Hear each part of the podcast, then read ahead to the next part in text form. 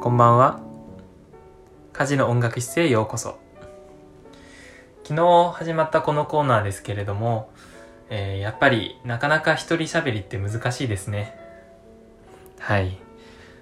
まだ慣れないで、えー、拙い喋りではございますがぜひ最後までお付き合いいただけたら嬉しいです。今日もですね昨日の続きで僕の尊敬している指揮者について挙げていこうと思うわけですが、えー、2人目ですね、えー、この人挙げましょう。フェレンツ・フリッチャイです。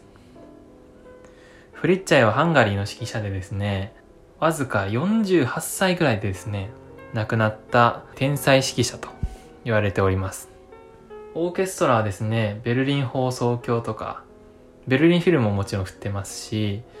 あとはフランクフルトとかその辺りのオーケストラ、主要オーケストラを振ってですね、大変活躍していたんですけれども、白血病で若くして亡くなってしまった指揮者ですね。フリッチャイはですね、まあまず最初に知ったのは、なんか指揮者辞典みたいな本だったんですけれども、まあ見た目がフルトベンぐらいそっくりなわけですよ。はい。顔立ちもそうだし、髪型あの、剥げ上がった白い頭とか、顔の輪郭とか、そういうのがですね、実に似ていて、まあそういう最初の印象だったんですけれども、まあ音楽をですね、聴いてみると、まあそれが素晴らしかったんですよね。うん。特にですね、僕が最初に聞いたのは、チャイコスキーの6番、悲壮ですね。えー、1958年とか9年とか、その辺りに、えー、ベルリン放送局を振った有名な録音があるんですけれども曲の隅々まで血が通っているようなそれでいて全体の構造を捉えつつ全ての音符一つ一つをですね有機的にこう紡ぎ上げていくわけですよ。極限まで表現しきった演奏でこれはですねこの曲の悲壮のですね最高の演奏といって過言ではないと思います。はい。実に濃厚な表現がついているんですけれどもそれぞれに絶対意味があって不自然さというのはみじんもないわけです。これこそ理想的な演奏というか演奏家の仕事として理想的なものだと思います。僕の式のバイブルみたいになってますね。本当に愛鳥版というか。はい。彼は白血病で亡くなったという話を先ほどしましたが、実はその白血病になった前と後では、随分音楽の作り方に違いが見られます。えー、病気になる前は、割と早めのテンポでサクサクと。まあ、ある意味植物的な面も持った演奏をしていたんですけれども、無駄なものがないというか、はい。病気になった後は、よりこう情感豊かになって、テンポもこうゆっくりする部分も多くなって、えー、より表現に深みを増してきたんですよねその象徴として先ほど言った、えー、悲壮とかあとドーブザークの新世界、えー、ベートーベンの交響曲、えー、9番とか5番7番この辺りですねベルリンフィルトいい音質で録音していますのででしかも表現もですね、えー、素晴らしいものとなっていますのでああと英雄もですね本当に素晴らしい。本当に素晴らしい。ぜひ聴いていただきたいです。フリッチャイは本当に恣意的なところがなく普遍性を持った表現で曲をですね全部こう再現していくわけです。曲の理想的な姿というものを掘り起こしていくというか。気をてらったようなところが一切なくしかも満足度が非常に高い。理想的な指揮者だと思います。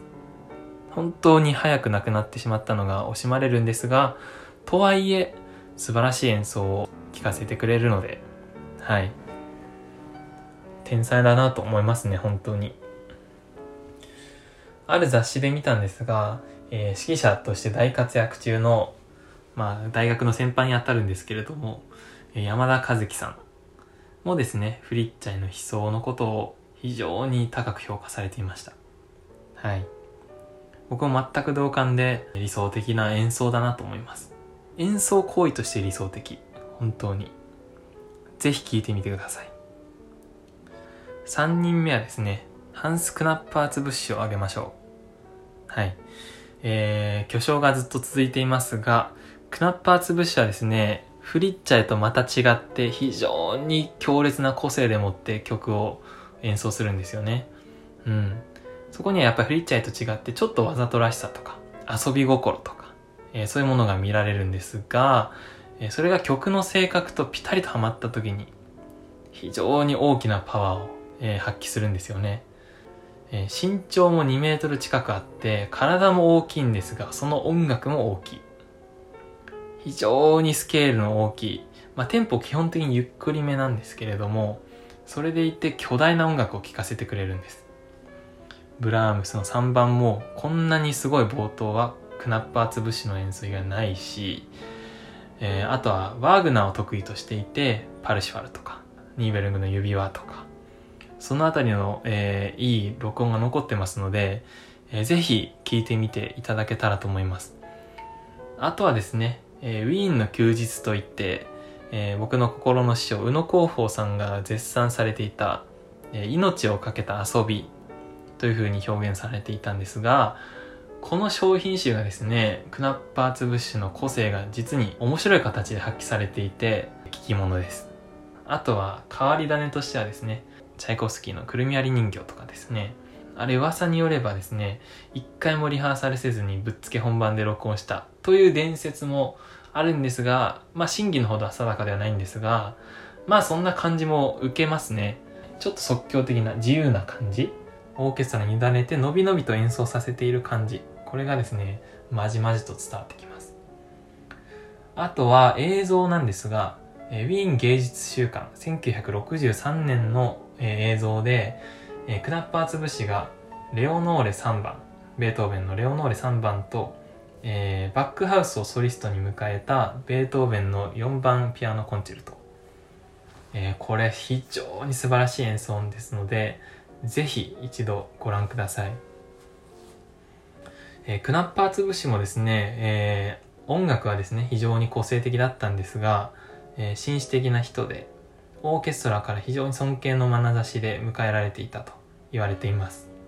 それはですね、先ほど出てきたウィーン芸術週間の映像を見てもわかるんですが、まず舞台に出てきて、オーケストラに向かってお辞儀をするんですよね。オーケストラの皆さんに対する敬意。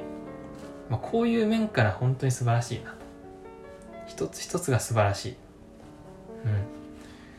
あと、クナッパー潰しの指揮法って実にシンプルで、無駄がなくて、一つ理想的なのかなと思っています。はい。ということで僕の好きな指揮者あと一人明日紹介したいと思います。今日のところはこの辺で。おやすみなさい。いい夢を。